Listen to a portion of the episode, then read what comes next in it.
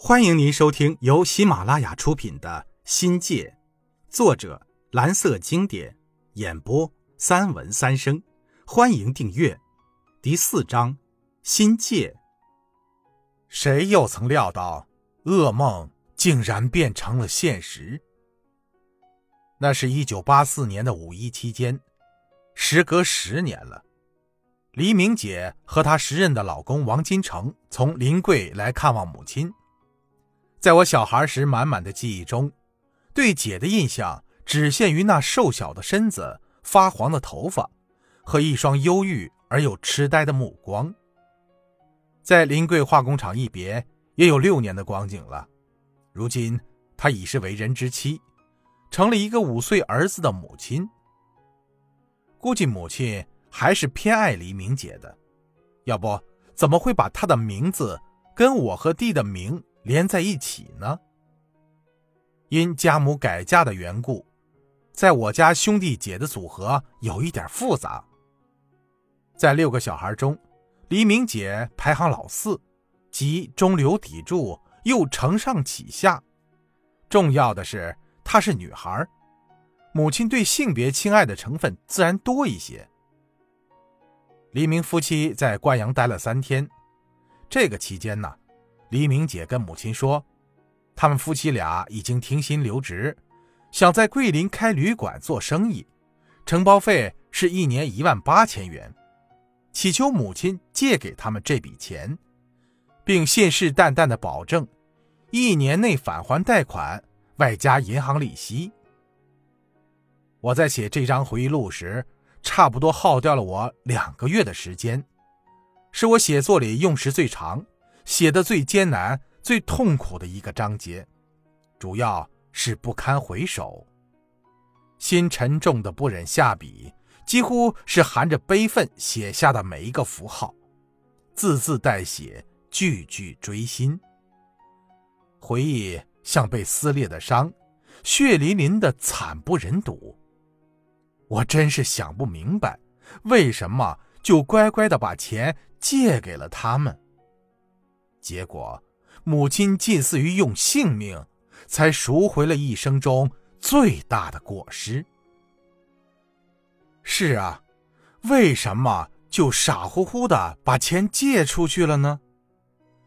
即便是现在，所有的思维凝固在案发的诱因上，用了三十几年的时间，也依然是想不过来的一个谜。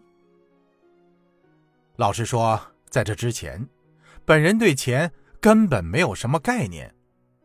母亲在我们面前从未谈过钱，我们一家呢也从没有为钱发过愁。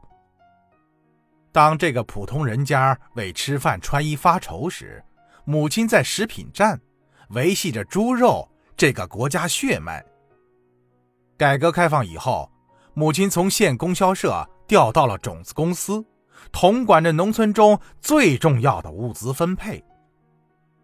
我家呀，一向过着无忧无虑的生活，加上当时人们普遍认同的价值取向，对钱缺乏全新的认识。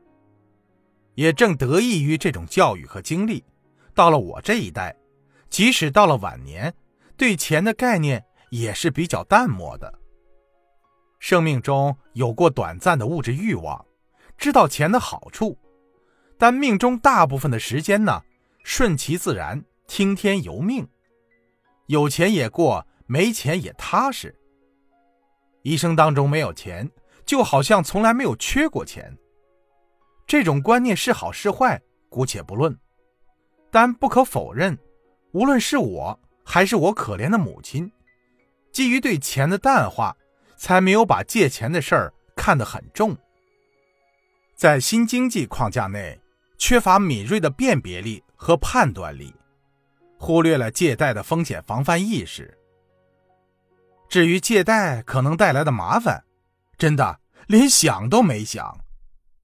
再也许，母亲是为了赎债，用这种方式来弥补未尽养育之责欠下的感情债。随着母亲年龄的增大。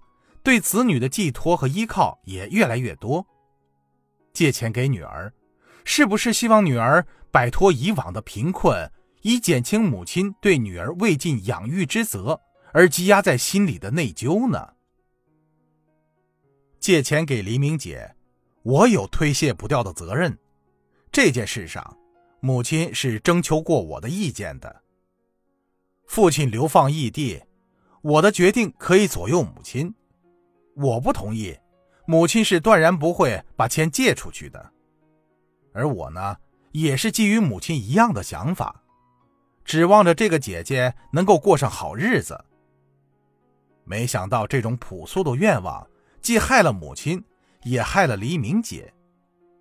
又或许是，在我的灵魂深处，是否萌生出对物欲的邪念呢？应该有的。向前钱成为改革开放后一个特别有诱惑力的口号。当时万元户是一个很崇高的名誉，县里年年召开万人大会，大力表彰万元户，披红花挂锦带，满街游行，万元户成了热的词儿。在那个年代，万元户在人们的眼中，以现在的中国相当于百万富翁，万元户相当于时下的土豪。去年我到莫总家。是他在一九八四年只花了八千块钱，在市西山路修建的三层小洋楼。唐总的四合院，一九八五年花了还不到一万二。那年我的工资才四十五多元，母亲的工资一百块钱左右。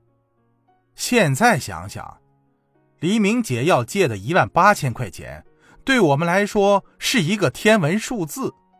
按当时的标准，可以建两栋小洋楼了。听众朋友，本集已播讲完毕，感谢您的收听，精彩继续。